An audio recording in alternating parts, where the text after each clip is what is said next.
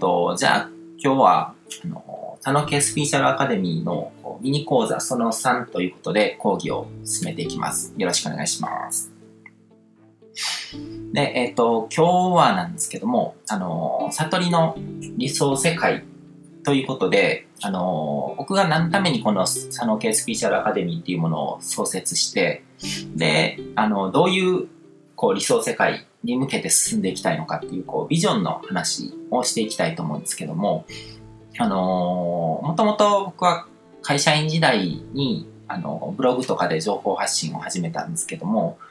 あのもともとは自己啓発系的な、こう、ブログを書いてたんですね。さあの、引き寄せの法則とか、スピリチュアルっていうよりは、どっちかというと、こう、脳の使い方だったりとか、その潜在意識の使い方みたいな、その自己啓発的な感じのブログを書いてたんですけども、あのー、その時のブログのテーマとかは、こう、自由っていうテーマだったんですね。その、人生の中でどうやってこう、自由っていうものを実現していくのかっていうことに関して僕がこう本を読んだりいろいろ勉強したことをこう僕の言葉で伝えるっていう、うん、そういう感じの内容だったんですけども、もともとあの塾の仕事をしてて、あの生徒とかにもそういう関連の話はよくしてたし、その講師とか社員とかの研修とかをやってたので、あのそういう研修のこうテキストを作るようなイメージで、あの発信をしてたんですね。で、それが、あの前回も語ったこうカルマの燃焼っていうこうまあ、どん底みたいなもんですね。どん底まで行ってこうひっくり返ったっていうことを経験して、それ以降、結構こう、スピーチャルな情報がスッと入ってくるようになって、で、あの、ブログ自体もこう、スピーチャルな方向にこう、まあ、タイトルチェンジして、悟りの書っていうブログなんですけども、で、そうやってこう、スピーチャルなことをどんどん発信していくようになると、あの、読者の方もスピーチャル系の人が増えてきたんですね。うん、で、あの、そういう読者の方がこうブログを読んでくれてコメントをくれてとかあのブログにメッセージをくれたりとかしてでそういう人たちとこう交流してやり取りしていく中であのまあ、スピーシャルで迷子になった人たちがこう最終的にこう駆け込む場所みたいな感じになってたんですね僕のブログが。うん、でそういう交流を通してすごく実感したのがあの世の中の人がこう悩みの中に生きてるなっていうことをすごくこう実感したんですね。自分のあのリアルのこうオフラインの生活ですね。自分の実生活で会う人だけを見てると、こう見えてこないものがすごく見えてきて、あの、インターネットでこう、匿名とかでも OK っていう世界だからこそそういうものが、あの、出てきやすいっていうのもあったのかもしれないですけども、世の中の人ってすごくこう、意外にあの悩んでる人とか、こう迷ってる人とか、苦しんでる人とかがいるな表面的にはそう見えなくても、意外というか、誰もが多分心の底で何かしらそういうものを持ってて、でも表面的には出てこないし、あんまりこう、身近な人とそういう話をする機会とかもなくて、うん、なんか自然に隠れちゃってるのかなっていう気もしたんですけども、あの、すごく悩んでこう、苦しみながら生きてる人が多い。で、あのー、いろんな呪縛に縛られちゃってるんですね。その今まで生きてきた過去の人生の中で、こう、植え付けられてきた、こう、価値観だったり、固定観念だったり、こう、うん、社会通念って言ってもいいし、親からのあの価値観の刷り込みとか、そういうものもあると思うんですけども、で、あのー、その中ですごく感じたのが、その僕自身は、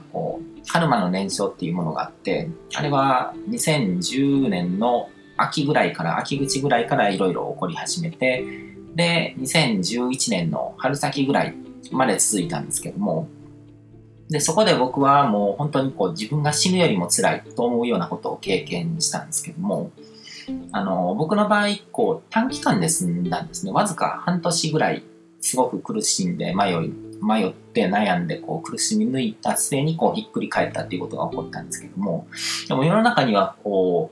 う、何年も何十年というレベルでこう苦しみとかこう悩みとかにとらわれながら生きてる人がいるっていうことを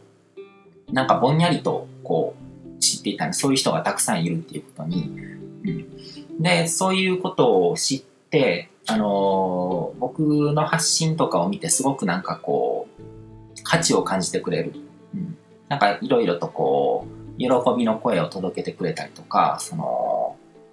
まあコメントとかをどんどんつけてくれたりとか、で僕のこう発信がきっかけになって何かこう大きな気づきが起こる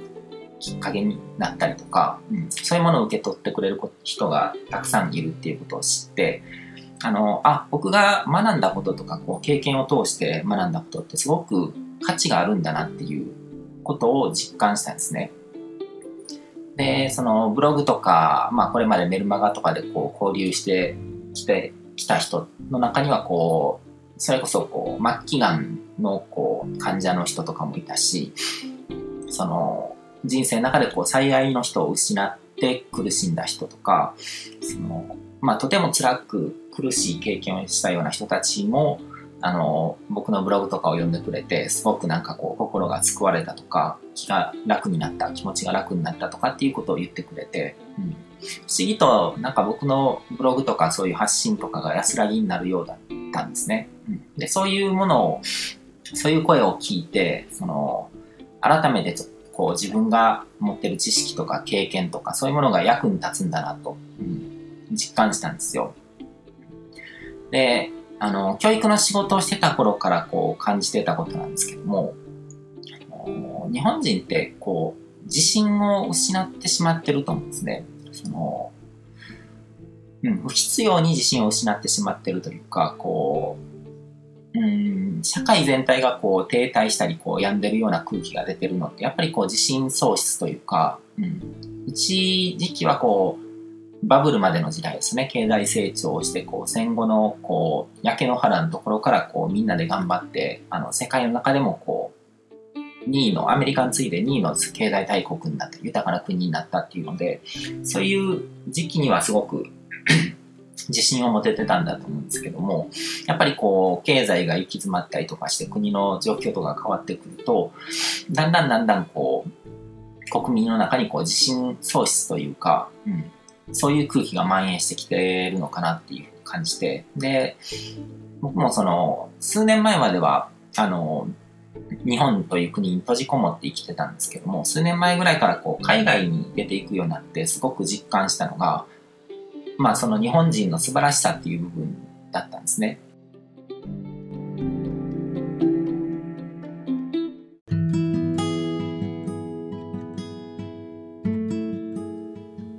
今回も最後まで聞いていただいてどうもありがとうございます。チャンネルの説明ページの方に僕が提供している悟り式コーチングの最初の2ヶ月分を無料で受講できる案内があります。ゴール設定とアファメーションについて詳しく解説してるんですけども、僕自身もこれらのことを本格的に取り組み始めて、で、それで大きく人生を変えたという経験があるので、あの、まだ受講したことがない方であったりとか、このタイミングでピンとくる方はぜひ登録して体験してみてください。また、僕がどんな人間なのかを簡単に知ってもらえる2分ほどで読める会員プロフィールのリンクも貼ってます。僕自身が